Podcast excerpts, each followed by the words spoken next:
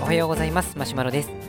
このラジオは昼は小児科で働いている夜型市民ランナーがマラソンや健康に関するお話をする番組です。今日のテーマがマラソン症候群の初期症状ということでお届けしたいと思います。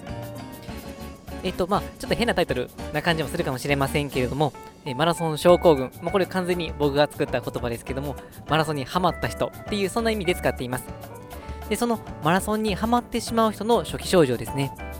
まあ、初期症状っていうのは、まあ、通常病気とかに使ったりしますけども、ある病気があって、その病気の、もうまさにその病気だと気づく前の最初の、まあ、振り返ったら関連したなっていう、そういう最初の症状のことを言います。例えば、まあ、くも膜下出血とかのような、まあ、頭の出血であれば、そういえばあの人、前から頭痛、頭が痛いって言ってたよねっていうようなものが初期症状になっていきます。で、このですね、マラソン症候群、マラソンにハマる前の、まあ、初期症状っていうのが、まあ、どういうものなのかっていうことを、まあ、振り返るきっかけとなった本がありまして、えー、っと今読んでいる「走るやつはバカだと思っていた」っていうそういうタイトルの本があるんですね。これは Amazon の Kindle Unlimited という、まあ、月々の定額料金を支払うと、え Kindle Unlimited の、まあ、中にある本は、まあ、いくらでも読み放題という、まあ、そういうものがあるんですけど、まあ、その中に走るやつはバカだと思っていたっていうそういうタイトルがあるんですね。なかなかこうランナーとしては、なんか分かりやすいというか、分かりみがあるというか まあそういうタイトルだったので、ちょっと気になって、えっ、ー、と、今読んでいるところです。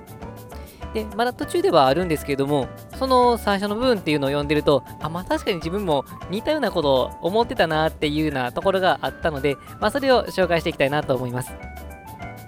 で、まあ、この作者の人っていうのは、もともと運動も全然してなかったような人で、まあ、なんかライターの仕事してても、外にもあまり出たりとか、運動なんかまともにしてませんっていうような、そんな人だったんですけれども、まあ、そういう生活もあってか、あのー、まあ、体の不調があって、で、なんかしんどい、なんかとかいろんなとこ痛い。で、病院に行って、この、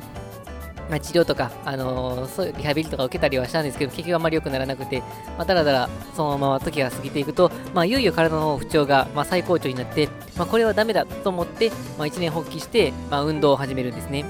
まあ、その運動っていうのが、まあ、ランニングなんですけど、もう最初はもう50メートル走るだけでも、はぁはぁ言ってて、なんだ自分はこんなに体力がなかったのかっていうふうに、この、もう愕然とするっていうところから、もうマラソンのスタートが始まっています。で、この状態っていうのは、まあ、特にこの運動をあまりしてこなかったような方からすると、もうあまさにその通りっていうふうに思われるところが多いんじゃないかなっていうふうに思います。え、ー、とまあ、僕自身ももともと運動部とかいうわけではなかったので、まあ、走り始めの記憶っていうのはちょっとうっすらにはなってはきてるんですけど、まあ、まあ、50メートルで母っていうレベルではなかったとは思うんですが、やっぱり10分15分走るだけでもかなりしんどかったなっていうように思います。で、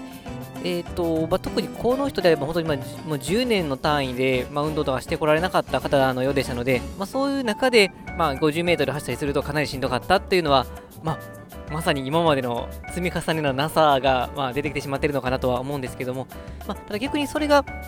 あることによって、なんか自分でこんなに運動ってできてなかったのかな、自分でこんなにこの体力なかったのかなっていうことは気づく、これが、まあ、運動を始める、まあ、モチベーションにもなってきます。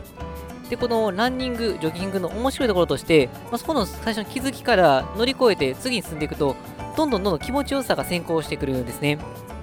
で、この人も実際、この運動する、始めることによって、もう最初はもうちょっと運動するだけでもゼーハー言って、なんでこんなことやってるんだろうぐらいの気持ちになっておられたみたいなんですけれども、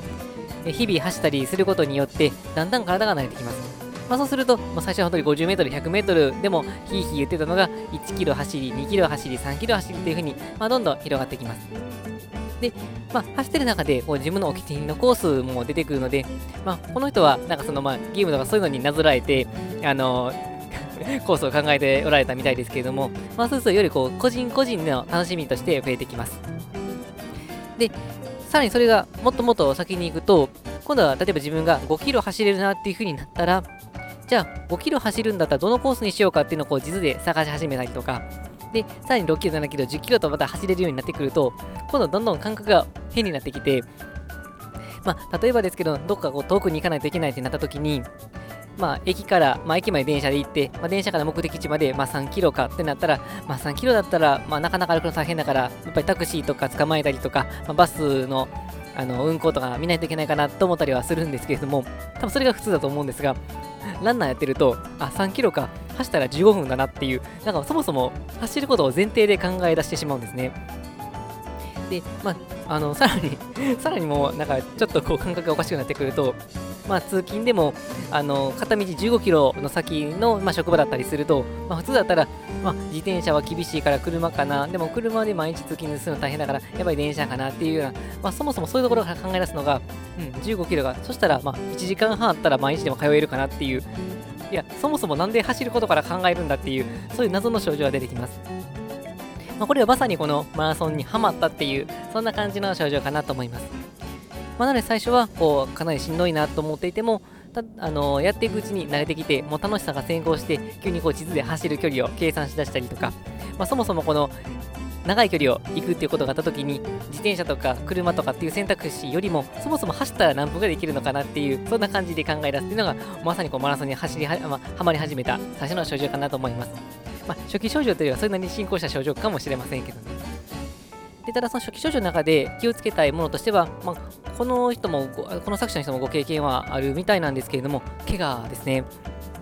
でやっぱり慣れてくるとこの気持ちと体の乖離があるので気持ちとしてはもっと走れるなと思っていても体の方にはもうちょっと負荷がかかってしまっている状況があってある時足が痛いなと思ってもまあ走ってるとその時結構最初の頃っていうのは走ってると、この痛みで忘れてきて、あ、意外といけるなっていう風にやっちゃうんですけども、そうすると次の日にまあビキってきたりとか、その次に来なくても次にビキッときたりとかっていう風にして、で、まあまあ怪我がひどくなって、あの、1週間、2週間で休まないといけなくなってしまったっていうことがあるので、まあそこはいわゆる初期症状としての一番の注意点かなと思います。もう痛かったら休む。で、ひどいなと思ったら2日3日休む。ひどいなと思わなくても1日は絶対休む。まあ、こういう風にしていただくことによって、マラソン、ランニングを長く楽しめるんじゃないかなという風に思います。というわけで、えー、おそらく運動をしてなかった人が目覚めた場合のランナーの初期症状、マラソンにはまった時の最初の症状ということでお届けしました。はい、本日は以上です。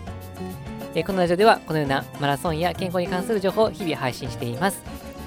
というわけで本日も最後まで聴いていただきありがとうございました。えー、怪我に気をつけながら、こんな初期症状があったら、もうあなたはマラソンにはまっています。一緒にマラソンを楽しんでいきましょう。それでは、さよなら。